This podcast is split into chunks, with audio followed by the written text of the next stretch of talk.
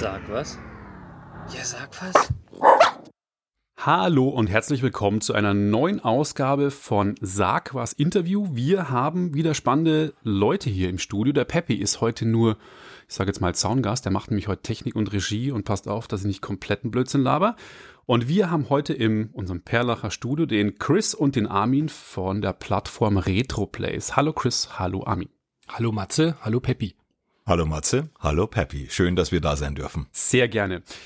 Wie schon gerade erwähnt, ihr habt eine Plattform, die heißt RetroPlays. Jetzt würde ich erstmal sagen, damit unsere Zuhörer überhaupt wissen, was ist denn RetroPlays und wer sind die Macher, also ihr beiden hinter dieser Plattform, was macht ihr denn so und was ist die Plattform? RetroPlays ist äh, ein Marktplatz für Videospiele. Gedacht war es ursprünglich für Retro-Videospiele, also bedeutet alles, was älter ist als die 2000er Jahre. Hat sich dann ein bisschen gewandelt, ist gleichzeitig eine Sammlungsverwaltung und ja, das ist eigentlich RetroPlays im Gesamten. Und was hast du vorher gemacht? Was zu deiner Person vielleicht noch, damit wir auch noch dich kennenlernen? Ich habe die letzten 14 Jahre den Videospieleladen Nippon Dreams in der Rosenheimer Straße in München betrieben. Da kennen wir uns her. Richtig. Mhm. Und habe zum 1. Juli das Geschäft aber abgegeben an die Funtainment GmbH und kümmere mich seit 1. Juli Vollzeit um RetroPlays. Okay.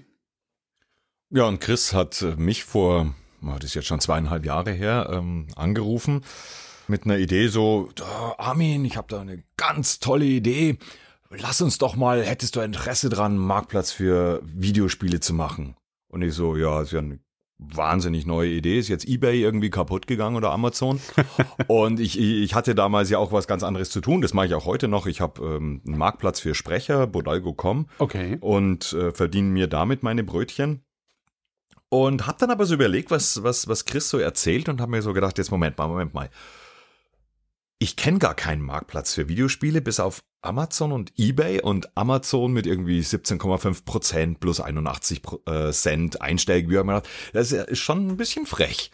Aber ich war so, okay, und die sind natürlich auch nicht nur für die Gamer, das, die verkaufen halt alles äh, und nix richtig. Und Ebay, naja, da hört man ja auch nicht gerade das Beste, gerade bei im Bereich Gaming, Mondpreise, die da stattfinden und so weiter. Und dann habe ich das so alles in meinem Kopf so rumgeschwert und habe gesagt, äh, Chris, ist vielleicht keine schlechte Idee, lass mich mal drüber nachdenken. Und der Chris hat ja schon so ein bisschen über Retroplays gesagt, äh, was es ist. Und ich glaube, so ein ganz entscheidender Punkt ist, was wir so, so anders machen, wir haben als Grundlage in, auf RetroPlays eine, eine Spiele-Datenbank. Die hat irgendwie 130.000, 135.000 Spiele drin. Mit so den üblichen Daten, wann ist es erschienen, Publisher und so weiter. Darf ich kurz einhaken? Ja, klar. Wie kommen die, wie sind die da reingekommen? Das ist ja schon eine ganze Menge an Daten die sind über die Jahre durch mich zusammengetragen worden. Und natürlich gibt's ja schon, es gab ja schon oder gibt es genügend Datenbanken sonst online, wo man natürlich immer wieder quer recherchiert. Alles klar, okay. Ist aber, ist aber ein, wirklich ein Wahnsinnsaufwand, denn die meisten Datenbanken da draußen, die sind so, storzen so voller Fehler. Und wir brauchen die Datenbank deswegen, weil wir uns gedacht haben, wir wollen nicht, dass wenn jemand ein Spiel verkaufen will, wollen wir nicht, dass der jetzt eintragen muss, okay, Donkey Kong für diese und jene Konsole und diese ganze Zeug, sondern es muss alles schon da sein. Der sagt, hey, Donkey Kong habe ich, dieses Spiel will ich verkaufen. Dann macht's Flutsch und du sagst nur noch, wie viel es kosten soll und wie dein Zustand ist. Das können wir natürlich nicht wissen. Also nicht dein Zustand, ähm, also der geistige oder so, sondern vom Spiel. Ähm, ja. Das muss er, ne? alles klar. So, und das hatte ich nämlich gesehen bei einer anderen Plattform, die heißt Disco GS oder Discogs. Die machen das gleiche für Platten. Haben eine riesen Datenbank. Kenn ich. Mhm. Und du gehst dann einfach nur auf eine Platte, die dich interessiert und sagst so, ey, die will ich auch verkaufen. Und es funktioniert prima, es funktioniert Wahnsinn. Du kannst in Sekunden die Spiele zum Verkauf einstellen. Aber es hat noch einen anderen Vorteil. Du kannst unglaublich kompliziert deine eigene Sammlung verwalten. Weil du gehst jetzt nur noch, keine Ahnung, sagen wir mal, du bist hier totaler Fan von Intellivision und ähm, hast du deine Intellivision und dann gehst du auf die, auf die Datenbank und sagst so, hey, das Spiel habe ich, das Spiel habe ich, das Spiel habe ich und klickst nur noch an, sagst zur Sammlung hinzufügen und hast du deine, deine Spielesammlung. Äh, gut, wenn man viele Spiele hat, dauert es natürlich länger, aber so, so eine normale Spielesammlung, so 500 bis 1000 Spiele, ja, da bist vielleicht maximal einen Nachmittag beschäftigt. Mach das mal mit irgendeinem anderen System, da wirst du wahnsinnig. Und durch, dadurch, dass wir die Datenbank haben und die so gut ist, weil auch die User viel mithelfen, dadurch haben wir ein Tool, das es halt unglaublich einfach macht, ähm, da auch die eigene Sammlung zu verwalten. Super. Vielen Dank erstmal für die Erklärung. Wir kommen später noch dazu, wie man denn wirklich in Retroplays seine Sammlung anlegt und was der Know-how dahinter ist und auch wie die Community dazu beitragen kann. Was mich jetzt noch mehr interessiert, ist eben, wie es dazu kam. Also ich verstehe, dass der Chris anscheinend eine, eine, Idee hatte, schon seit längerem und dann vor zweieinhalb Jahren dich angerufen hat. Und wann ist es dann wirklich an den Start gegangen? Wie war denn dann auch wirklich der Prozess mit, mit äh, Beta? Gab es dann, glaube ich, eine Closed Beta, wo ich auch netterweise mitmachen durfte? Und wie ging das dann vor sich? Ich meine, wir hatten eine erste Teaser-Seite im September 2019, äh, 17. Mhm. Da konnte man sich per E-Mail nur eintragen, dass man Bescheid bekommt, sobald was Greifbares ist.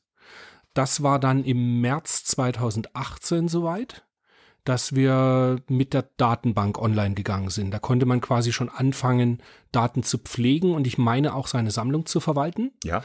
Ganz und bestimmt. im August 2018, so kurz vor der Gamescom, haben wir angefangen, den Marktplatz so Soft-Launch-mäßig eben um zu schauen, ob sich was, also nicht ob sich was verkauft, sondern dass der Verkaufsprozess alles ordentlich funktioniert. Und richtig live gegangen sind wir, meine ich, 1. September 2019. Okay, für 2018. Äh, 2018, 2018 ja, richtig. Kurz nach der Game in die Zukunft. Äh, was, was so eine, so eine Geschichte am Rande ist, so als wir, also wir, wir kannten uns ähm, so, so lax über, über einen äh, gemeinsamen Freund und hatten vorher noch nicht zusammengearbeitet, Chris und ich. Und der Chris äh, hat dann so, so Ideen eingebracht und ich habe so meine Ideen eingebracht und teilweise ähm, sind wir da schon ziemlich aneinander geraten. Okay. Ich glaube, er hat sich am Anfang auch gedacht, hey, ich weiß nicht, ob ich den Armin brauche und ich habe mir vielleicht was ganz ähnliches gedacht am Anfang. Aber während der Arbeit und während wir so gemerkt haben, äh, wie cool dieses Projekt wird und was wir schon erreicht haben in relativ überschaubaren Zeitrahmen, haben wir, glaube ich, gemerkt, dass wir relativ, also erstaunlich gut miteinander nicht nur auskommen, sondern dass das immer besser wird und eigentlich sich ins Gegenteil verkehrt von den anfänglichen leichten Schwierigkeiten, die es da gab. Und das ist ganz gut. Und jetzt sind wir so ein richtig schön eingeschworenes Duo und freuen uns jetzt wie Bolle auch auf die Gamescom, wo wir dann zusammen hinfahren äh, eine Woche und haben da, haben da äh, richtig Bock auf jetzt. Ich denke, das kann man daran so ein bisschen festmachen. Armin ist seit über zehn Jahren selbstständig und erfolgreich. Ich seit 15 Jahren selbstständig und erfolgreich. Und das ist, hat ja Gründe warum man erfolgreich ja, ist ja. als Selbstständiger. Und dann hat halt jeder so seine Vision und äh, beide haben wir eigentlich immer eher allein gearbeitet und ja, das hat sich aber ganz gut, was heißt zusammengerauft. Wir haben halt einfach gemerkt, dass wir die gleiche Vision haben und dass wenn jeder seine äh, Sachen einbringt, dann manchmal muss man eine Nacht drüber schlafen und dann sagt man halt, nee, okay, machen wir es doch anders oder dein Weg ist doch der bessere. Und aber ich mag das, dass man so in einem Team mal was gemeinsam okay. bereden kann. Und wie habt ihr die Arbeit bei euch aufgeteilt? Gibt es jetzt irgendwie einer, der macht Content und der andere macht die Entwicklung oder wie ist da so die Aufteilung bei euch? Also ich kann bis auf minimalstes HTML quasi ja. nichts an okay. Programmieren. Ähm, Armin kann programmieren, sehr gut. Okay. Ähm, dementsprechend ist er der Programmierer. Ich kümmere mich um die Datenbank also um die Korrektheit der Datenbank, quasi die Daten, die von, von Usern angeliefert werden. Ähm, gemeinsam kümmern wir uns ums Marketing. Ähm, ja, ich glaube, das hält sich relativ die Waage. Dass ich habe viele Kontakte halt in die Anführungsstrichen Videospielindustrie, kenne da halt doch einiges an Leuten. Ähm, Armin kennt wieder andere Leute, die gar nichts mit Videospielen zu tun haben, aber vielleicht gute Webshops betreiben und so weiter. Und da geht das halt gut Hand in Hand. Okay, verstehe. Ähm, ich selber durfte ja Beta-Test machen. Finde, muss ich jetzt gleich mal einwerfen, die Plattform ziemlich cool, weil ich damals, das Ende 2017 war ich in Japan im Urlaub und bin komplett auf dem Retro-Film zurückgekommen. Also ich bin in Osaka, in Tokio, in alle Retro-Läden gelaufen. Dann kam ich zurück und dann hast du mir, glaube ich, von Retro Blaze gesagt, das ist perfekt. Das geht durch die Decke, dachte ich mir, was ich immer noch hoffe, dass es so ist. Ähm, der Armin hat schon kurz erwähnt, was, was die Features sind, wie man seine Sammlung anlegen kann und dass es eine tolle Datenbank dahinter gibt. Aber was bekommen denn die User bei euch geboten, wenn sie sich bei RetroPlays anmelden? Auf was können sie sich einstellen an Features? Wie läuft ein Einstellen meiner Sammlung ab? Mhm. Ähm, da habt ihr auch einen sehr cleveren Barcode-Scanner, wie ich äh, erfahren habe. Und das wäre nochmal cool, wenn ihr das nochmal erklären könntet. Wir wollen, das, das Allerwichtigste ist, dass es von der Benutzung her immer so ist, dass du denkst, es ist nicht nur, es funktioniert nicht nur cool, sondern es macht auch Spaß, das zu verwenden. Und deswegen muss alles so einfach wie möglich, ohne dass ich irgendwelche großen Anleitungen durchlesen muss. Es muss alles sehr, sehr intuitiv sein. Und es fängt schon beim, beim Registrieren an. Du kannst dich natürlich mit den Facebooks und den Googles dieser Welt, ähm, kannst du da äh, dich, dich äh, einloggen. Und sofern du jetzt zum Beispiel gar nicht am Marktplatz teilnehmen willst, wollen wir auch gar keine weiteren Daten von dir. Wenn du Nutzernamen musst du dir wählen, aber du musst jetzt nicht Adresse oder so angeben. Das, das braucht's nicht. Ja, und dann, was erwartet dich? Der, dich erwartet eben erstmal die Datenbank mit 130.000 Spielen. Und da kannst du jetzt entweder überlegen, ach, ich will mich nur mal so hier und da ein bisschen in Retro schwelgen, suchst in der Suchbox oben nach entweder dem Barcode, also den EAN-Code oder UPC-Code äh, den, den Titel, ähm, die Konsole, beides zusammen und dann kriegst du schon eine schöne Auswahl von den ganzen Sachen, die du gesucht hast, klickst auf das drauf, was dich interessiert und schwelgst da so ein bisschen in Retro. Aber ganz viele sagen natürlich, ich habe ganz viele, viele Spiele in der Sammlung und das möchte ich, ähm, die möchte ich in meine Sammlung hinzufügen. Und es geht, wenn diese Spiele einen Barcode haben, leicht wie nirgends sonst. Und wenn ich sage leicht wie nirgends sonst, meine ich exakt das, denn ich kenne keine andere Webseite weltweit, Ja. die auf der Webseite einen Barcode-Scanner hat. Okay. In den Apps, keine Frage. Native App auf dem iPhone, natürlich haben die einen Barcode-Scanner. Ähm, als auf einer Webseite habe ich das noch nie gesehen. Muss dazu sagen, habe ich nicht selber programmiert. Hat ein äh, cooler anderer, ich glaube, es war sogar ein Deutscher, hat da so eine C-Bibliothek umgeschrieben und so. Und ich habe das noch ein bisschen optimiert und funktioniert prima. Das heißt, du hältst mit deinem Handy, mit irgendeinem Smartphone, äh, du musst das nicht fotografieren, du hältst einfach nur den Barcode in die Kamera und schwupps, wenn wir den Barcode haben, dann sagt er, hey, das ist das Spiel und dann macht er einfach nur noch zur Wunschliste hinzufügen oder zur Sammlung hinzufügen. Und es, also, weil es kann ja auch sein, dass du sagst, du, du bist zum Beispiel auf einer, auf einer Retro-Börse, siehst ein Spiel, das du schon immer haben wolltest, aber vielleicht gerade nicht so viel Kohle am Start. Dann ähm, sagst du, aber hier, das muss ich mir merken, zack, Barcode scannen, Wunschliste klicken, dann weißt du, es ist in der Wunschliste drin, alles ist super. Äh, interessante äh, kleine Geschichte nebenbei. Man denkt ja an EAN-Code, das sind einzigartige Codes, gibt's genau einmal.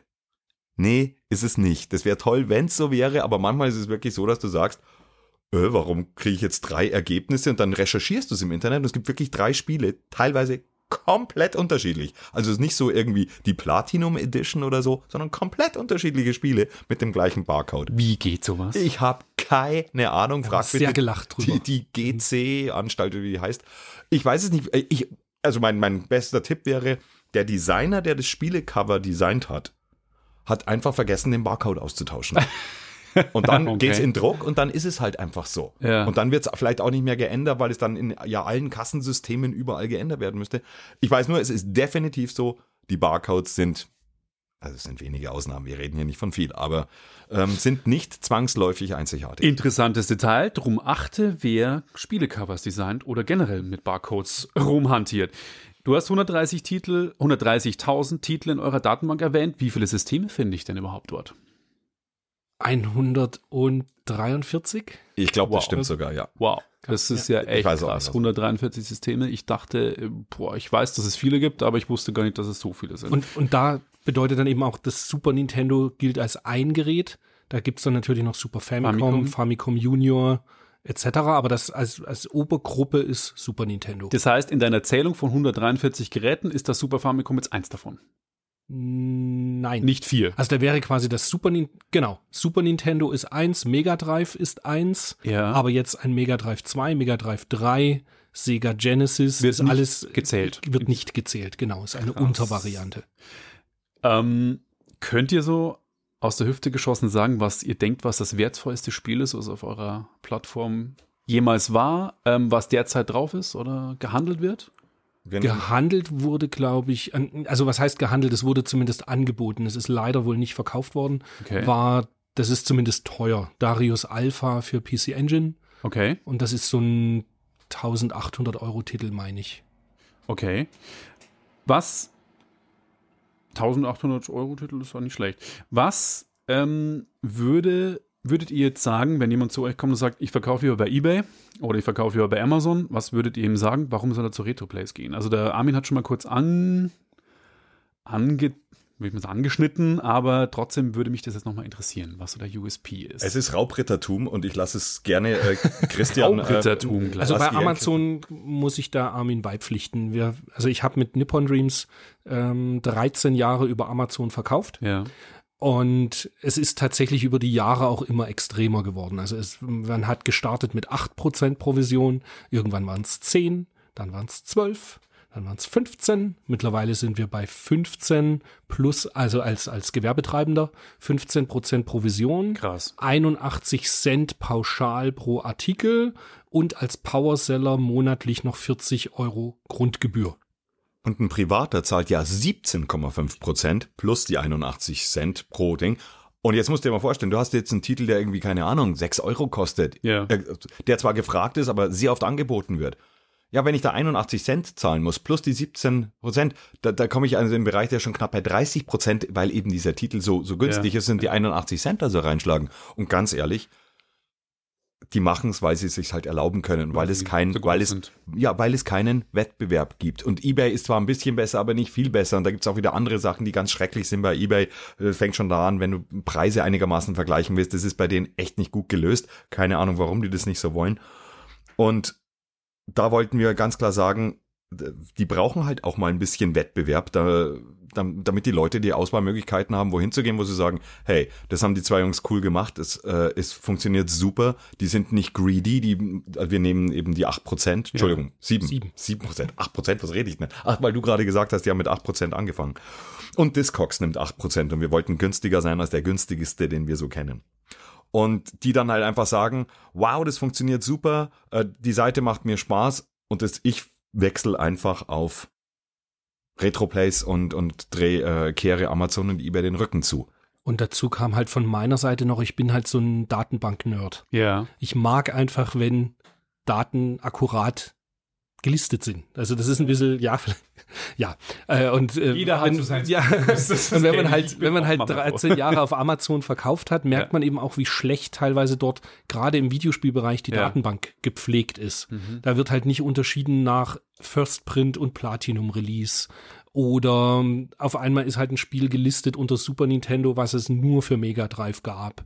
Oder so Geschichten halt. Es ist tatsächlich nicht für, für Videospielsammler eigentlich. Ja, die haben Milliarden von, die haben Milliarden von Artikeln bei Richtig. Amazon rumliegen und können sich natürlich nicht auf das konzentrieren, äh, was die, was die Gamer wirklich wollen. Und ihr habt halt die wir können- Expertise dafür und kennt euch an dem Markt Ja, und, vor, und vor allem den Bock, dass wir uns Ja. da auch genau drauf konzentrieren. Ich kann das bestätigen. Ich habe auch auf, auf Amazon auch schon Spiele verkauft, bevor es Retro-Plays gab. Ja, da habe ich auch ein paar Klassiker verkauft und vor kurzem habe ich wieder was eingestellt, ein Buch.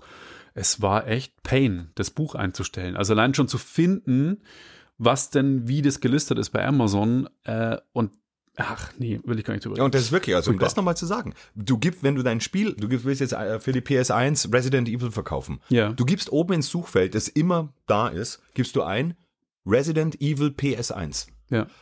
Und dann kommt sofort dieses Ja. Spiel und sagst du, das will ich verkaufen. Ja. Das ist, das funktioniert, das ist, ja, drei Mausklicks und du bist fertig. Es dauert keine, keine Minute, wenn du das, wenn du, wenn du das drauf hast. Okay. Und das, ich kenne nichts, was annähernd so schnell ist. Und es gibt ja noch was Schöneres. Du hast jetzt ein japanisches Modul in der Hand und alles drauf ist in Kanji geschrieben und du weißt nicht, wie es heißt und du weißt nicht genau den westlichen Titel.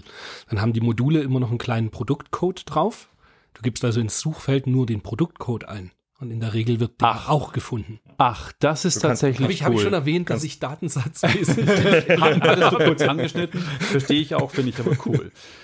Wie läuft denn ein idealer Verkauf zwischen zwei Usern bei euch jetzt ab? Wie, wie sollte das jetzt funktionieren? Also nehmen wir mal an, ich hab, ich bin ja immer auf der Suche nach Alien vs. Predator für Atari Jaguar, wird mir auch immer wieder angezeigt. Ich bin bloß immer zu faul, es dann tatsächlich zu kaufen. Ähm, das wird mir jetzt angezeigt. Wie, wie würde ich jetzt kom- kommuni- kommunizieren mit dem anderen, der es verkaufen wird und wie wird es dann ablaufen? Also eine Kommunikation unter Käufer und Verkäufer findet fast nicht statt. Ja. Außer du hast noch eine Frage zum Artikel, dann kannst du einfach im Artikel, gibt es ein Feld, wo du die Frage stellen kannst und die wird dann quasi für alle beantwortet und, und die, alle Käufer und Interessenten können die Antwort dann sehen. Da umgeht ihr geheime Absprachen, oder? Genau, das, Das ist kann ich verstehen. das Absolut, will man ja absolut. Ja. Ähm, ja, und dann am Ende du klickst auf möchte ich kaufen, wählst noch aus, wie du es verschickt haben möchtest, wie du bezahlen möchtest, ob Vorabüberweisung oder PayPal. Mache ich das auch in diesem Feld? Nee, das ist dann quasi direkt nachdem du gesagt hast, äh, in den Warenkorb legen. Ah, okay, also Geht ich habe im Warenkorb gelegt Genau. und äh, habe ich es dann schon gekauft? Nein, Nee. nein, nein, Also das, das Prinzip ist so, du hast, also du siehst bei jedem der Angebote auf dem Marktplatz eben dieses Logo pl- plus Waren, also in den Warenkorb legen. Und das, dann legst du dir halt die ganzen Spiele in den Warenkorb, die du mm, da eben haben willst. Können ja auch theoretisch mehrere sein. Und dann klickst, schaust du dir den Warenkorb an, was habe ich dann alles Schönes drin? Und dann werden alle Artikel sortiert nach den Händlern. Es kann ja sein, dass du drei von dem erwischt hast, zwei von dem, sortiert nach den jeweiligen Händlern angezeigt. Und da hast du zwei Sachen, die du noch auswählen musst. Wie willst du es verschickt haben? Entweder mit Tracking, ähm, also mit, mit Sendungsverfolgung, Ja. oder aber standardmäßig. Ja. Und ob du, äh, wie du zahlen willst, je nachdem, was der, was der Verkäufer anbietet, kann da stehen PayPal, was quasi jeder anbietet, und noch Überweisung vor Kasse. Und jetzt läuft es so, das hast du also ausgewählt, und je nachdem, was du dann machen willst, ähm, kannst du dann sofort bezahlen. Und das geht deswegen sofort, weil die Versandkosten immer automatisch schon berechnet werden, und zwar richtig berechnet, abhängig davon, ob du im gleichen Land bist oder ob du vielleicht was von einem Engländer kaufst oder vielleicht sogar von einem Amerikaner.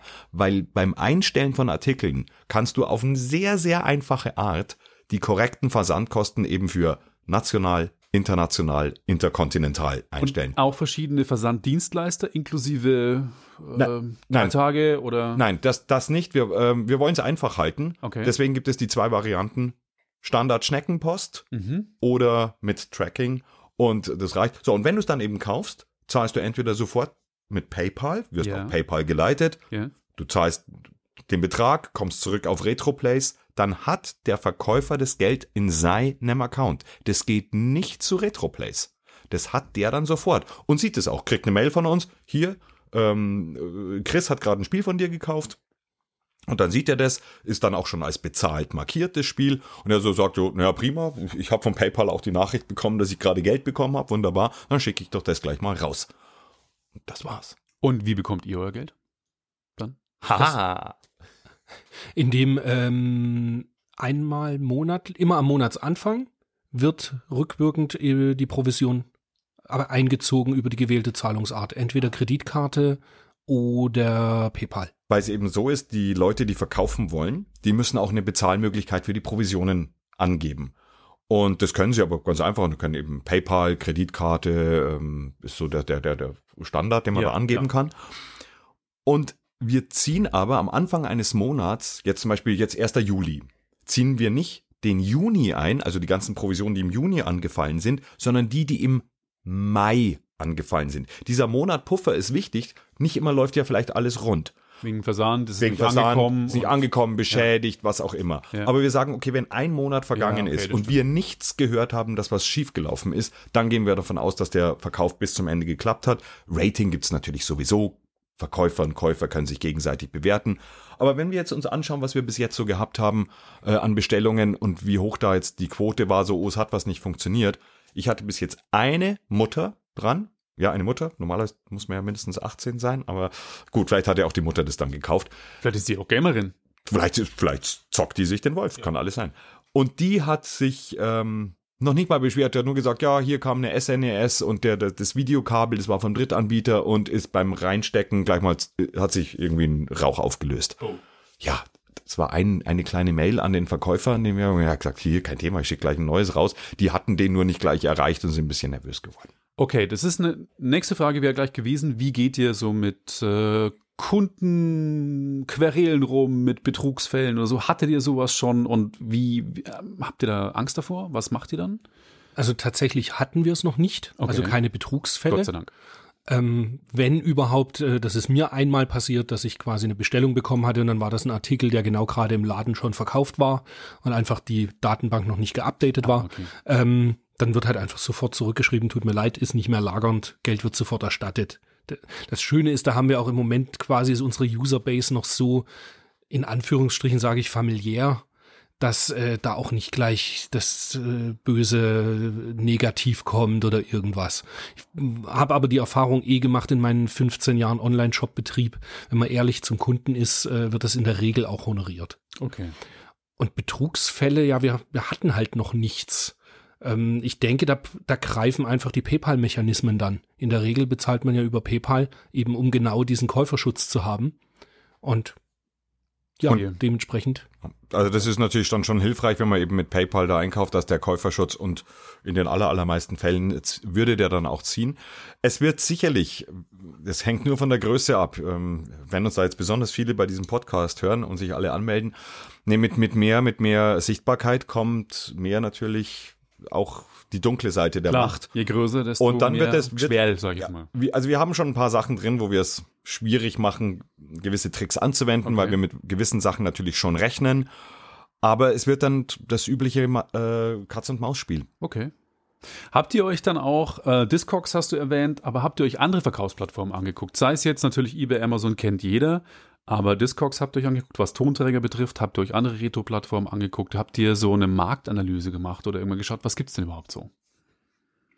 Also meine Marktanalyse findet quasi seit 2009 statt. Ah, permanent. Die, ja, es ging halt quasi los, dass man einfach unzufrieden war mit dem, was es gibt. Also Status quo mit eBay und, und Amazon. Ähm, und daraus ist halt die Idee mit RetroPlays äh, geboren worden, weil es einfach keine Alternative wirklich so gab. Also es gibt natürlich noch Facebook-Gruppen, ähm, das kann gerne jeder mal testen. Man nimmt 20 Spiele, stellt sie in eine Facebook-Gruppe und man ist den ganzen Tag beschäftigt. und Antworten, PMs. Antwo ganz genau. Das ist furchtbar. Es, ja. es ist wirklich, es ist ein Horror. Ich finde, also Facebook-Gruppen finde ich ganz, ganz furchtbar auch. Nein, das, funkt, das funktioniert einfach nicht wirklich gut, auf Facebook-Gruppen oder in Facebook-Gruppen Spiele zu verkaufen. Ist vielleicht ein bisschen was anderes mit dem Facebook-Marktplatz, den es ja jetzt auch gibt. Aber da dann trotzdem wieder so, ja, Spiel kostet 20 Euro und dann kriegst du als erste oder als erste 10 Antworten, ja, geht's auch für 5 Euro. Nee, geht halt nicht, weil das, sonst hätte ich ja 5 Euro geschrieben.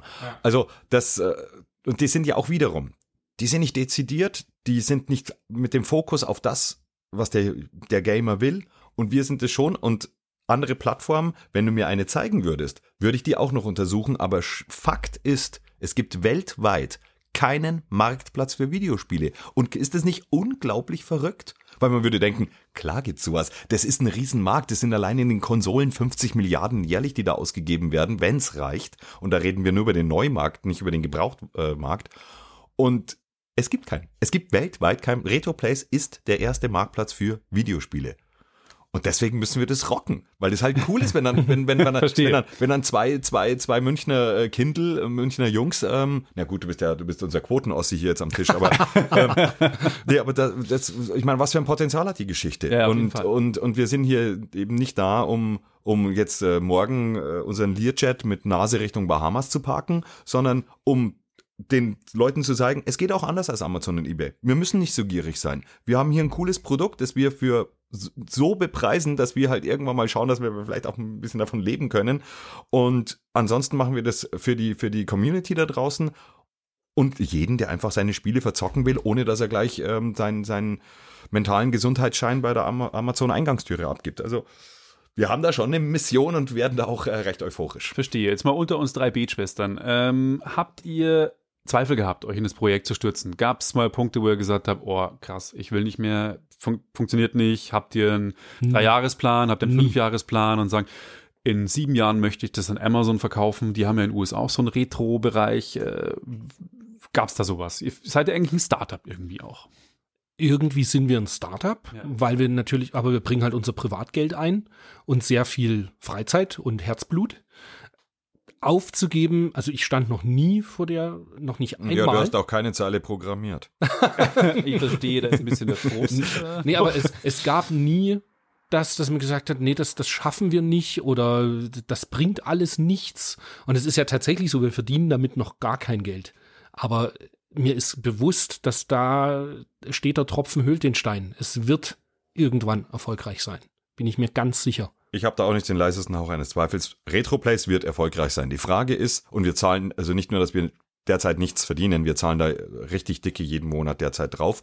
Äh, so, und da ist die Arbeitszeit noch gar nicht mit eingerechnet. Aber kleine Marketingkampagnen, die wir schon fahren, das kostet alles sehr, sehr viel Geld und ja, also äh, Moment, da sind wir schon noch äh, groß am Investieren. Aber es wird natürlich Erfolg haben. Die Frage ist, wie schnell können wir hier äh, skalieren, heißt es immer so schön bei den Startups. Und für uns ist nur ein Punkt von ganz entscheidender, zwei Punkte sind von entscheidender Bedeutung. Nummer eins, die Userzahlen. Und Nummer zwei, wie viele Artikel gibt es auf dem Marktplatz? Hm. Und die Userzahlen müssen halt nach oben. Und wir haben momentan halt irgendwie 3500 User und haben irgendwie 2500 Artikel auf dem Marktplatz. Und es ist toll. Und ich freue mich über jeden, der, und äh, Sammlungen, die, wie die Wahnsinnigen werden Sammlungen verwaltet. Und es ist halt toll, wenn du siehst, dass in den Sammlungen aktuell 120.000 Spiele drin sind. Und dann denkst du dir, wow. Und da gibt's Typen, die 3000, 4000 Spiele in ihren Sammlungen haben und das alles eingetragen haben. Und wir denken, wow, die Leute nehmen das echt an. So. Aber damit es weitergeht, brauchen wir auch die Userbasis. Eventuell finden wir einen Investor, der sagt, Jungs, hier, ähm, ich bringe ein bisschen äh, Geld mit auf den Tisch. Marketing. Marketing ausschließlich, also 80% Marketing, vielleicht noch ein, ein Teilzeitprogrammierer, damit ich mich zusammen mit Christa noch mehr darum kümmern kann, hey, wie können wir die Marketingkohle ausgeben? Ähm, und, und sowas, aber wirklich auf kleiner Flamme, nix riesiges, nix, äh, ja, man, man kennt ja auch die Geschichten von Startups, die dann total ausrasten und, und völlig den Verstand verlieren. Champagner und Kokspartys. Ja, natürlich. Und Das Weiber. hatten wir, das hatten Weiber. wir alles schon. Deswegen haben wir keine Kohle. Ich verstehe. Ja, das, Ja. Die, das, das ist der Fakt. Und deswegen sind wir natürlich froh, wenn wir die Gelegenheit bekommen, bei so einem, bei so einem Podcast zu sprechen und hoffen, hey, da draußen äh, hört uns vielleicht wieder jemand, der sagt so, also das muss ich jetzt mir mal anschauen. Und, aber wir brauchen halt viel mehr PS auf die Straße. Aber das wird kommen. Wie schnell hängt davon ab, wie viele nette Jungs wir kennenlernen, die gerne uns im Podcast reden lassen und ob wir vielleicht einen Investor finden. Wenn wir, wenn wir keinen finden, dann dauert es eben länger. Aber peu à peu werden wir den Markt rocken, 100%. Und wenn wir Deutschland haben, dann gehen wir nach England. Und wenn wir England haben, nach Frankreich und dann nach USA. Und dann Japan.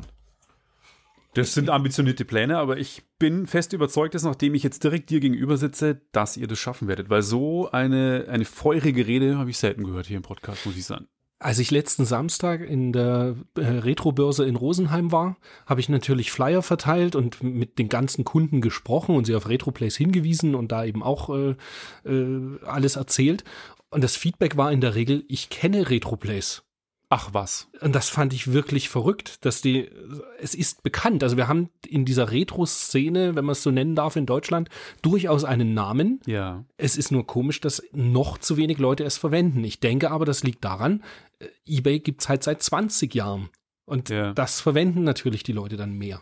Das sind dann so gerne diese typischen Umfragen, die man gerne macht als Marktforschung. Kenne ich, nutze ich. Und dann würden alle wahrscheinlich klicken, kenne ich, aber nutze ich nicht. Und dann müsst ihr quasi Leute jetzt irgendwie da drauf zu kriegen, einen Call to Action, wie man so schön sagt, dass ihr sie wirklich dann auch anmelden. Und da sind wir, da haben wir deutlich äh, Verbesserungspotenzial nach oben. Da gibt es überhaupt keine Frage, denn unser Marketing ist ja- also findet auf sehr kleinem Level statt. Und vielleicht auch nicht immer am geschicktesten. Aber das macht mir keine Angst, dass, ja klar, uns kennen viele äh, in der Retro-Szene, aber das sind halt wirklich, also das ist die Hardcore-Szene dann schon, die auch auf, wirklich auf die Börsen geht, aktiv da sucht für die Sammlung, also es sind die Sammler. Und ja, die haben natürlich von Retroplay schon mal gehört, weil wir als Retro-Marktplatz angefangen haben. Aber die Zielgruppe ist jetzt natürlich dadurch, dass wir auch eine Xbox One, PS4, äh, Switch, Wii U, äh, jede Konsole kannst du Spiele kaufen und verkaufen. Ja. Und da ist der Markt natürlich um einiges größer geworden. Wir müssen auch die erreichen. Das ist natürlich exorbitant schwieriger als ähm, eine, eine eher nischige Retro-Szene äh, nur äh, zu bedienen. Wobei das schon schwierig genug ist, um Gottes Willen. Also kann, braucht man jetzt auch nicht kleinreden. Aber wir, wir müssen so viel mehr Leuten äh, das, das zeigen. Es muss, müssen so viele Leute wissen und auch die Gewissheit haben, hey, die verkaufen jeden Monat, keine Ahnung, 100.000 Spiele, da kriege ich mein Zeug auch los. Oder ich suche jetzt einen bestimmten Titel, den finde ich garantiert auf Retroplays. Und zwar zu einem vernünftigen Preis. Weil wir die Preise, also wenn es das gleiche Spiel mehrfach gibt, dann siehst du das sofort. Und du siehst, hier Zustand gut für 20 Euro, hier Zustand sehr gut für 18 Euro. Oh, dann nehme ich doch lieber das im Zustand sehr gut. Und so balanciert sich auch der Marktplatz, weil jeder Händler sieht, was die anderen verlangen für das gleiche Spiel, sieht er gleich beim Einstellen. Wenn du ein Spiel einstellst und es gibt es schon, wird dir sofort angezeigt, in deinem Zustand ist der Durchschnittspreis gerade von diesem Spiel buff.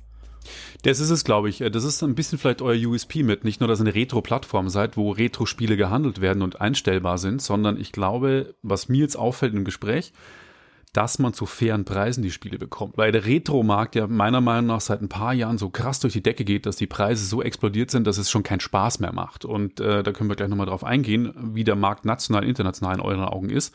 Aber das würde ich jetzt, was ich so höre, rausstellen, glaube ich, marketingmäßig, dass man sie zu fairen Preisen bekommt. Wobei es eben nicht nur Retro ist. Jetzt Alle Spiele. Stimmt, richtig. Und ach ja, das, viel, es gibt natürlich Retro-Fans, die sagen so, äh, sorry, ich bin hier reingekommen, weil ich dachte, das ist Retro. Aber dann kamen eben auch andere und haben gesagt, hey, ich habe auch PS3-Spiele, Ich möchte die würde ich auch einstellen. gerne Ja. einbringen. Und da haben wir gesagt, okay, nehmen wir die PS3, Xbox 360 mit rein. Dann kamen welche und haben gesagt, äh, ich habe aber auch PS4-Spiele und äh, eine Xbox One. Und dann haben wir gesagt, wisst ihr was? Wir machen es jetzt so. Wir nehmen einfach alle Konsolen und ihr könnt in euren Einstellungen sagen, bis zu welchem Erscheinungsjahr eine Hardware erschienen sein darf und alles andere seht ihr nicht. Nicht auf dem Marktplatz, nicht in der Datenbank, das ist einfach ausgeblendet. Und somit sind alle happy. Wenn einer das nicht sehen will, sagt er, alles Retro ist für mich, wenn es vor meinem vor meiner Geburt erschienen ist, dann kann er sagen, alles klar, 78 ist dein Datum. Okay. Wie seht ihr denn, ich habe es gerade schon angeschnitten, den Retro-Markt, national und international? Wir diskutierten ja oft bei dir im Laden, Chris, aber wie, wie seht ihr das gerade, so die Szene? Ja, die Preise gehen natürlich eigentlich immer noch nach oben. Wobei gerade so ein bisschen eine Talsohle ist. Es gibt jetzt einige gerade 16-Bit-Titel, die wieder ein bisschen günstiger geworden sind, die eine Zeit lang teurer waren. Das ist tatsächlich ein Auf und Ab und es kommt immer auf den Zustand drauf an. Und ich habe das Gefühl, du hast so einen 20, 25 Jahreszeitraum. Also dass quasi eine Konsole, die jetzt vor 20 Jahren erschienen ist, zum Beispiel die PlayStation 1, hat jetzt so ein bisschen gerade einen Hype. Ach was. Mhm. Interessant. Also das ist so ganz grob der 20-Jahres-Rhythmus. Beim Super Nintendo war es das gleiche. Da waren vor zwei, drei Jahren die Spiele auch besonders teuer. Okay. Meinst du, es wird sich irgendwann mal so entwickeln, wie es in Japan ist, wo es ja wirklich Ketten gibt oder Videospielläden wie Super Potato Retrocan, die ja drei Filialen, glaube ich, haben, ähm, wird es da auch mal so einen absoluten Hype geben, wo es dann mehrere Stockwerke in Innenstädten, Läden gibt, die sowas verkaufen? Nein. Also ich denke einfach, dass die ganze Spielekultur in Deutschland zumindest ganz anders ist, als wie sie in Japan ist und wie das da zelebriert wird. Okay. Also da bin ich mir sehr sicher. Sowas, dann wäre Nippon Dreams dreistellig äh, von, also dreistellige äh, Stockwerk, äh, drei Stockwerke so rum ähm, geworden und hätte alles nur an Retro-Spielen voll gehabt. Und also so eine Riesennachfrage ist dann doch auch nicht. Okay. Du hast ja, ähm, wo hast du denn deine Retro-Spiele meistens herbezogen, als du noch einen Videospielladen hattest, Händler bist, die du jetzt auf Retroplays verkaufst? Wo, wo hast du die dann immer herbekommen? In der Regel Ankauf im Laden, Mhm.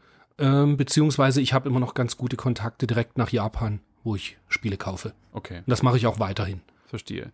Wir hatten gerade schon ein bisschen über die Anzahl der User gesprochen, dreieinhalbtausend. Wie ist die Aufteilung Männer-Frauen? Könnt ihr das sagen? Dürft ihr das sagen? Also dürfen würden wir es auf jeden Fall. Äh, ich habe aber jetzt valide Zahl nicht da und ich bin mir, Moment mal, wir fragen auch das Geschlecht nicht ab. Wir fragen nicht das Geschlecht ab. Ah, okay. Wenn, man, wenn die natürlich Avatare haben, sieht man es teilweise oder natürlich dann an den Vornamen, die aber nicht öffentlich einsehbar sind, könnte man sie vielleicht auch abzählen. Ich würde aber mal sagen, jetzt äh, wirklich aus dem Bauch raus, ohne groß recherchiert zu haben, 25 zu 75, 20 zu 80, das wird es Okay. ungefähr sein. Aber also es gibt definitiv welche und ich habe gerade jetzt eine, eine, eine, eine Umfrage von Statista gesehen oder eine Untersuchung von Statista. Weltweit aktuell 2018, okay fast, 41 Prozent aller Gamer, jetzt alle Altersgruppen durch, weiblich. 41 Prozent. Ja, be- inkludiert aber auch alle Spiele. Ja, Und wenn ich dann sehe, iPhone, iOS Games Oh ja, und Android okay, gut. Games. Ah ja, okay, alles klar. Jetzt, jetzt, Da- wird, ja, das das ist, das, ähm, jetzt wird ein Schuh draus, alles klar. Ja, da sind auch unsere Farming-Freunde dabei. Ja, ja. Freundinnen, muss ich sagen. Darf man aber nicht unter den Tisch fallen lassen, sind ja auch Gamer. Ja, Sind auch natürlich. Gamer. Aber klar, ist Aber- nicht die Plattform, die ihr natürlich jetzt anbietet. Wird es von euch Apps geben? Das Thema Apps. Darf ich die, darf ich die Frage Ja, das dachte ich mir, dass dir das ja. auf der Seele brennt. Das brennt mir wirklich total auf der Seele. Wir kamen mit Retroplays raus und die Leute haben gesagt, äh, habt ihr auch eine App? Und dann habe ich gesagt, äh, warum würden wir eine App haben wollen? Was wäre da jetzt der Vorteil? Weil du brauchst sowieso eine Internetverbindung, um die Daten abzurufen, also warum eine App? Aber es ist in ganz vielen Köpfen drin, dass ja, ich brauche eine App. Also das ist schon was fast wie ein, wie ein, wie ein, wie ein Beißreflex. Also wir werden keine App, es ist derzeit, derzeit nicht geplant, eine App zu machen, weil ich denke, es gibt keinen Vorteil von der App. Also wenn und wenn es zu viel ist, dass du eingeben musst retroplays.com, naja, dann zieh dir auf dem iPhone einfach so ein, so ein du kannst ja So quasi so ein Bookmark auf dem Desktop und Bookmark auf dem Desktop und dann ist es genau das gleiche. Also das funktioniert ja ganz prächtig. Ähm, es ist Geldverschwendung und ich glaube, dass es für ganz viele Leute, die eine App haben, auch Gel komplette Geldverschwendung ist, Es sei denn, du hast jetzt irgendwie Funktionen, die echt auf die nativen Funktionen des äh, iPhones oder Smartphones, was immer du hast, äh, also ein Galaxy, äh, was die dann benötigen, was ich im Web nicht darstellen kann. Aber alles, was RetroPlays äh, braucht, um wirklich, wirklich in, äh, intuitiv sich bedienen zu lassen, habe ich in der Web-App. Und es, es wird kein, erstmal keine, keine App geben. Es, es ergibt schlicht und ergreifend keinen Sinn. Man darf ja auch nicht vergessen, dass du dann jedes Mal die Website, äh, immer wenn wir was an der Website ändern, müsste ja quasi auch die App geupdatet werden. Ja. Dafür müsste man aber jemanden haben, der Apps programmiert.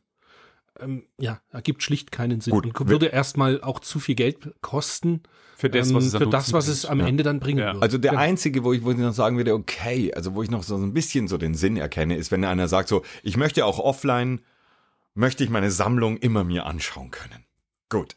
Aber die Leute, die jetzt gerade am Nordpol sind, okay, die machen wir dann nicht glücklich, aber jeder andere, der so in, in, in, in, in, in- Europa lebt, na, weltweit eigentlich überall, äh, und, und eine Netzverbindung hat, für den ist der Sagmati Wiesen. Es braucht keine App, es funktioniert großartig. Wir werden aber immer noch weiter feilen, dass es vielleicht mal das, also, oder feilen wir aktuell schon, dass einfach die Webseite ein bisschen App-ähnlicher aussieht. Und dann ist ja vielleicht auch vielen schon geholfen. Okay. Verstehe. Es wird keine Apps erstmal geben. Seid ihr überhaupt Gamer? Bei Chris weiß ich's. Aber Armin, bist du Gamer? Also wenn man es genau betrachtet, hat Spielen mein Leben verändert, dann hätte ich nicht die, die, die Münzen meines Vaters, die alten 5-Mark-Stücke, immer in Phoenix reingeschmissen, als ich zehn Jahre alt war, wäre ich wahrscheinlich nie nach München gekommen. Aber das ist ein anderes Thema. Also ja, ähm, zuerst, äh, aber es war Spielautomaten, die ich zuerst gespielt habe, also Spielautomaten im Sinne von Videos, äh, Arcades. Dann äh, der klassische Weg, 64er. C64. C64, Mhm. Atari ST, äh, dann zuerst zum Mac gekommen. Und ja, so, so Elite ist so ein Spiel, was ich wahnsinnig gern gespielt habe. Äh, Impossible Mission, The Dallas Quest. Ähm, da, kann- da kann ich dann also gar nicht mehr aufhören äh, zu erzählen. Ich glaube, dass Elite immer noch das Spiel ist, also von den alten Spielen jetzt, das mich nach wie vor völlig, völlig begeistert. Spielst du jetzt noch? Ja, äh, allerdings, äh, ich traue es mir ja fast gar nicht sagen, also ich habe mir jetzt eine Switch geholt. Zur Verteidigung muss ich sagen, es hat einen Grund. Ich habe kaum Zeit zu zocken. Ja. Und ja, ins Wohnzimmer zu gehen, die Bläse anzumachen, äh, mir ein Spiel rauszusuchen, reinzustecken, Fernseher an und so weiter, das dauert schon so lang, dass eigentlich mein Spielkontingenzzeit durch ist. Ich nehme die Switch, da ist jetzt war gerade drin, ähm, nicht The New Honor, äh, äh, nein, wie heißt äh, Wolfenstein, The New Order. Nee, New Colossus. The New Colossus, danke, das ist es. So, und das habe ich jetzt gerade durchgezockt und ich muss sagen, das ist von der Story so, un ja, so egal, ich schweife Abgefahren. ab. Völlig ab- Völlig abgefahren. Ja. Krass gutes Spiel. Also, wenn ihr es nicht habt, holt euch das Ding auf Retroplays natürlich. Ähm, krass gutes Ding. So, aber das Tolle ist, du bist da, hast die Switch neben dem Bett oder so, also wenn du abends nochmal Es geht halt schnell. Zack, an, weiter, du bist gerade hier im Kampf mit irgendeinem anderen Nazi nochmal eine drauf. Ähm, ist, ist super. Und Ja. deswegen habe ich mir die Switch geholt, um mein Zeitkontingent maximal auszuschöpfen. Verstehe. Das heißt, du spielst seit Kindheit bis jetzt. Yes. Seit wann spielst du nicht, Chris? Da haben wir uns nie drüber unterhalten, glaube ich. Ich spiele seit 1985 sowas Okay. und hatte, mein Vater hat an der Technischen Universität in Karl-Marx-Stadt damals noch gearbeitet und hat am Wochenende ab und an einen KC85 mit nach Hause gebracht. Was ist das war das? der Kleincomputer 85. Aha. Und das war auch wohl ein auf äh, 8802 Architektur basierter Heim Heimcomputer, den sich halt keiner in der DDR leisten konnte, aber an der Universität gab's den halt. Okay. Und den hat mein Vater dann ab und an mitgebracht und da gab's dann auch Spiele wie, das gab viele Portierungen vom Spektrum. Das habe ich aber erst im Nachhinein dann eben erfahren, dass das Ports waren von Spektrum-Spielen. Und damit habe ich quasi angefangen, hatte irgendwann auch später so einen Polyplay-Automaten. Das war quasi der einzige Videospielautomat, den es in der DDR gab. Ähm, und dann später halt Gameboy, war mein erstes eigenes System, äh, Super Nintendo und dann eigentlich alles, Alles. seitdem. Sammelst wieder. du? Also meine Sammlung kann man auch bei RetroPlays sehen. Ja. Ist im Moment gerade nicht vollständig verwaltet, weil aufgrund äh, des Ladenverkaufs ich ein paar andere Sachen noch verkauft habe und ein paar andere Sachen wieder behalten habe, die noch im Laden standen, die nicht zwingend zu meiner Sammlung gehören sollten. Aber dann habe ich mir gedacht, bevor ich die jetzt im Laden verkaufe, dann stelle ich sie lieber doch in meine Sammlung. Und ja, Wie groß ist deine Sammlung? kn 600, 700 Spiele. Sowas. Okay. Aber das meiste eben 16, 32 Bit. Okay. Wenig Aktuelles. Verstehe. Also PlayStation 4 sind, glaube ich, 25 Spiele oder so. okay. Hast du deine Sammlung auch bei Retroplays, Armin? Ja, die ist aber deutlich kleiner, weil wenn ich jetzt auch noch das Videospiel sammeln anfangen würde, dann glaube ich, äh, lässt sich meine Frau scheiden. Das kann ich jetzt nicht riskieren. Ich hatte ich, und ich hatte schöne Sachen. Also ich hatte eine der ersten äh, Jaguar inklusive CD ähm, äh, aus Amerika mir damals mitgebracht. Äh, schon vor langer, langer Zeit verkauft. Vor langer, langer Zeit. Schade. Hab noch zu Hause aber einen VC20. okay. Den finde ich so, und, und 64er sowieso. Ich finde, sowas muss man, es gehört zur Grundausstattung eines jeden, äh, eines jeden Gamers. okay.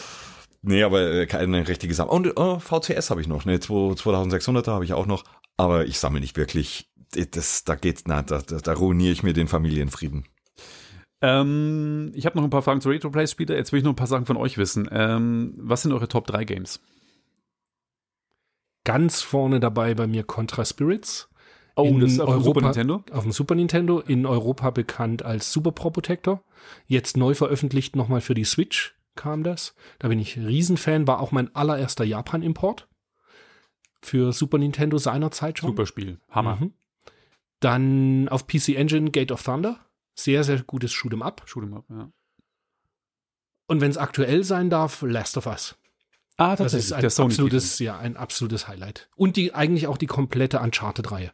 Okay. Die mag ich auch sehr. also Naughty Dog Fan. Ja. tatsächlich. Verstehe. Also wenn wir ganz zurück in die Vergangenheit gehen, muss ich Phoenix sagen, weil dieser Automat wirklich mein Leben verändert hat. Hätte es den Automaten nicht gegeben, wäre mein Leben anders verlaufen. Okay. Und ich finde, es ist, es ist ein klasse Spiel. Dann ein bisschen weiter in die Konsolenzeit rein. Resident Evil. Als ich das zum ersten Mal gespielt habe, das habe ich mir gekauft, weil ich war damals in London, immer hin, zwischen London und München hin und her, weil ich für einen englischen Verlag gearbeitet hatte. Und da habe ich eine Rezension gelesen in einem Computerzeitschrift und da stand ganz zum Schluss, also, also in höchsten Tönen über den Horror dieses Spiels sich ausgelassen haben, Thank God, it's just a game. Und habe ich Okay. gewusst, ich muss mir dieses Spiel holen, bin in den nächsten Laden rein, habe das mitgenommen, zu Hause gezockt, mir in die Hosen geschissen, wenn ich das teilweise, wenn ich das teilweise ähm, im dunklen Raum dann gespielt habe, weil ich mir ich dachte mir so, das gehört Wenn, so. dann gibst du es dir schon gescheit. Und das dritte Spiel, ähm, jetzt komme ich zur völligen Beipflichtung, was ich höchst ungern tue, dem Chris recht zu geben, aber The Last of Us ist wirklich ein Wahnsinnsbrett und ich habe dieses Spiel genossen von der ersten bis zur letzten Sekunde, weil das Storytelling da drin, das ist halt wie ein Film, genauso wie, wie, wie die Uncharted-Reihe, wobei The Last of Us da nochmal, finde ich, ein großes Ding draufsetzt. Ja, das würde ich sagen, The Last of Us Okay. ist schon Es ist schön, schwer dass ihr euch da toppen. einig seid. Ja, cooles, cooles Spiel, definitiv. Was haltet ihr von dem momentanen, ich sage jetzt mal, Neo-Retro-Hype? Das heißt, dass viele Spiele gerade für die Switch rauskommen, die so einen 2D-Stil haben, sei es jetzt ein Monster Boy, das vor kurzem kam, ähm, sei es ein neues Castlevania diese, oder Castlevania-Style-Spiel wie Bloodstained. Das ist ja gerade so ein Hype, dass kleine Teams auf Kickstarter oft ge gebakte Spiele rausbringen. Was haltet ihr davon? Findet ihr das cool oder sollen die Leute lieber das alte Zeug spielen? Bleibt beim, beim wirklich alten Spiel oder ist es cool, alte Spielprinzipien jetzt wieder neu aufzulegen mit HD-Grafik? Ich mag das prinzipiell, obwohl ich die HD-Grafik bei 2D nicht so unbedingt toll finde. Also ich finde diesen Pixel-Look, den jetzt auch Monster Boy dann ja eher hat, das ist zwar schon HD, aber irgendwie sieht's immer noch so ein bisschen pixelig aus. Das mag ich schon gern. Ähm, ich bin kein Freund von Kickstarter. Mehr, Okay. Leider. Schlechte Erfahrung gemacht? mehr als eine. Okay.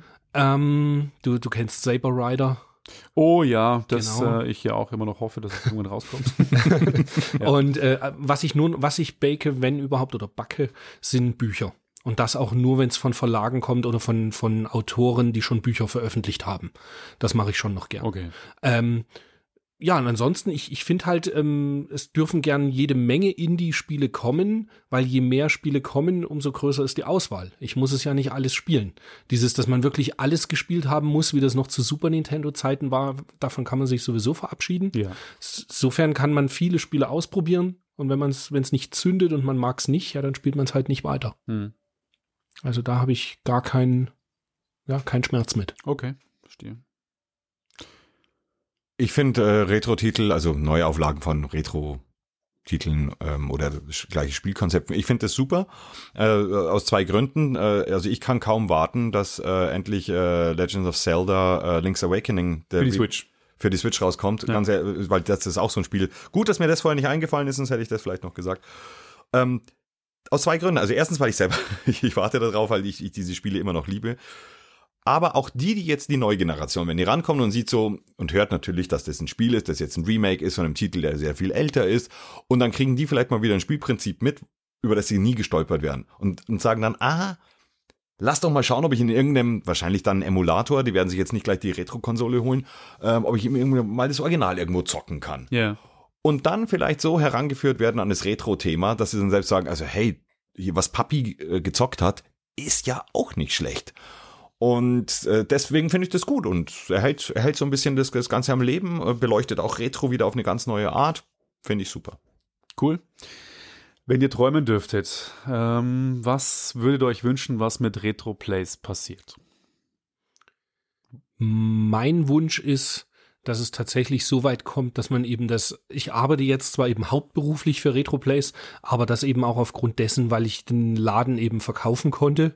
Dementsprechend ist ein bisschen, äh, weil von, man lebt halt nicht nur von Luft und Liebe.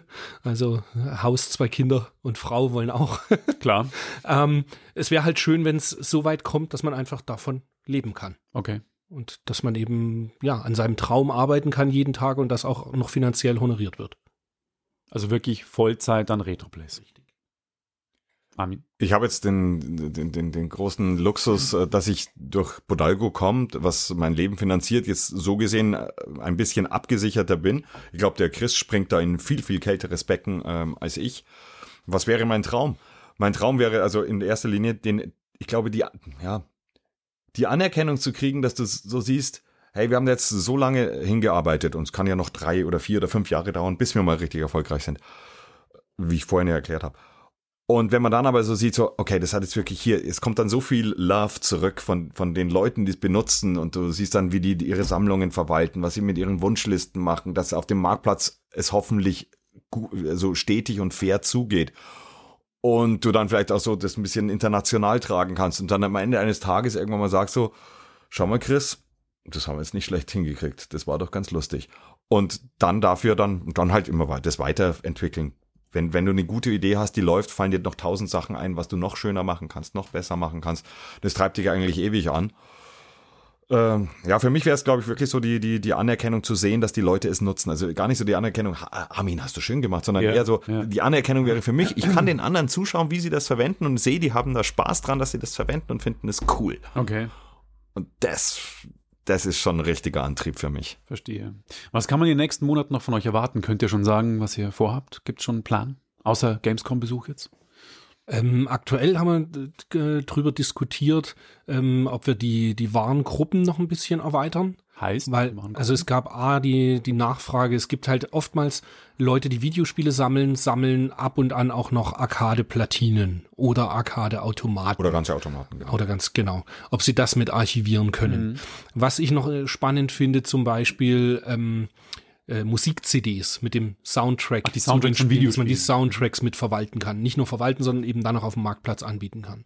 Genauso ähm, Bücher, Lösungsbücher, per Peripherie, genau, Lösungsbücher, teilweise zum Beispiel auch Zeitschriften, Zeitschriften, die mit Videospielbezug sind. Das ist also die Zeitschriften sind tatsächlich ein sehr weites Feld, was ich äh, nicht im nächsten Jahr sehe, aber Lösungsbücher zum Beispiel und okay. Soundtracks und Peripherie, denke ich, also sollte über kurz oder lang kommen. Merch? Ja. Nein. Nee. Nein. Okay. Also da bin ich insofern dagegen, dass es nochmal so viel, viel mehr und größer, dass wir unsere Datenbank nicht schon, also wir haben keinen guten Startpunkt für die Datenbank, hm, sondern wir würden da wirklich bei Null anfangen und da alle Daten zu prüfen, die die User eintragen, da habe ich auch keine Expertise, also bei Merch nicht. Ja. Weil da fängst du ja bei der Geldbörse im Resident Evil Design an und hörst bei der Ultraman-Figur 2,50 Meter groß und es gibt nur drei Stück weltweit, hörst du auf. Also schwierig. Wenn jetzt ein, ein Amazon tatsächlich auf euch aufmerksam würde oder ein großer Investor, würdet ihr das verkaufen oder sagt, nee, das Baby gebe ich erstmal nicht her? Zweiteres. Also erstmal, also naja. Kommt auf die Summe. Man würde, ich wollte gerade sagen, ja, man würde ja lügen, ja, wenn ja. jemand hier. Kann, also gekauft werden kannst du ja immer, der muss ja nur genügend Geld auf den Tisch legen, da müssen wir uns jetzt gar nichts vormachen. Hm. Aber äh, spannender fände ich es nicht, wenn Amazon kommt und sagt so, hey, Jungs, haut mal ab hier, hier kriegt ihr ein paar, paar Mio, keine Ahnung. Viel spannender wäre es doch, wenn Amazon sagt so, hey, was ihr da gemacht habt, ist richtig cool. Also, jetzt lasst uns das Ding in eurem Geiste weitermachen. Ihr bleibt an Bord. wir beteiligen uns mit so und so viel Prozent und man dann, auch wenn das natürlich total romantisch klingt und sich nie erfüllen wird wahrscheinlich, aber dass, dass man da quasi diesen Geist reinträgt und man vielleicht sogar den Konzern ein bisschen Ja. dieses Riesendickschiff ein bisschen vom Kurs abbringt, also äh, auf einem besseren Kurs natürlich. Und äh, aber das wäre das Romantische. Aber cool wäre es, wenn natürlich, wenn ein Investor kommt, der mit viel Kohle kommt und sagt so, ich glaube an euch Jungs, hier macht weiter, jetzt kriegt ihr noch ein bisschen Geld. Klar, würden wir es machen. Verkaufen alles, wir komplett raus, sehe ich auf lange Zeit nicht. Nein. Ich merke schon, also es, mir ist es jetzt, in Chris sehe ich ja oft oder öfters, äh, dass da Herzblut dran hängt. Beim Armin merke ich es jetzt eben auch, dass da wirklich äh, Liebe für das Produkt da ist, was ich echt cool finde und ich hoffe jetzt auch im Interview rüberkam. Ähm, habt ihr denn noch so, so berühmten Final Last Words, habt ihr noch irgendwas, wo ihr sagt, das möchte loswerden? Das, das brennt mir noch auf der Seele, dass das die Zuhörer hören. Wenn du nichts hast, ich habe was. Oder Armin leg los, Chris, du überlegst noch in Ruhe. genau. Ja. Ich habe es vorhin schon anklingen lassen. Unser größtes, unsere größte Herausforderung ist natürlich, wie viele User haben wir, wie viele Artikel haben wir. Und deswegen kann ich jetzt den Hörern beim Podcast auch nur quasi zurufen. Schaut euch die Seite an, bildet euch selber ein Urteil und wenn ihr das cool findet, tragt euch nicht nur selbst als User vielleicht ein oder auch ein paar Spiele und werft ein paar Spiele auf den Marktplatz oder kauft von mir aus auch. Was viel, viel wichtiger ist, ist, dass ihr mit anderen drüber redet, dass ihr anderen Leuten sagt, hey, habe ich gehört in dem Podcast, habe ich mir angeschaut, ist ein Wahnsinnsbrett und, und, und die Geschichte weiterträgt. Denn nur so haben wir die Chance, dass wir einigermaßen wachsen können, ohne dass wir unsere ersten Kinder verpfänden müssen. Und das würde ich ungern tun, ganz ehrlich. So, und deswegen ist es so wichtig für uns, dass die Leute drüber reden. Und wenn jeder, der, der dazuhört, der es cool findet, vielleicht sogar ein Blogger ist, vielleicht äh, auf, auf YouTube einen Channel hat, äh, jemanden kennt, der auf YouTube einen Channel hat oder jemand kennt, der, der oft bloggt, sagt den Jungs das, muss nicht Retro sein, kann komplett alles sein. Es muss also halt ums Gaming drehen. Dann glaube ich, sind wir eine Geschichte, wo man guten Gewissens sagen kann, die Jungs feature ich, weil die ha- haben keinen milliardenschweren Konzern äh, im Hintergrund. Die machen das hier quasi von ihrem äh, Taschengeld, das ihnen von ihren Ehefrauen noch überlassen wird.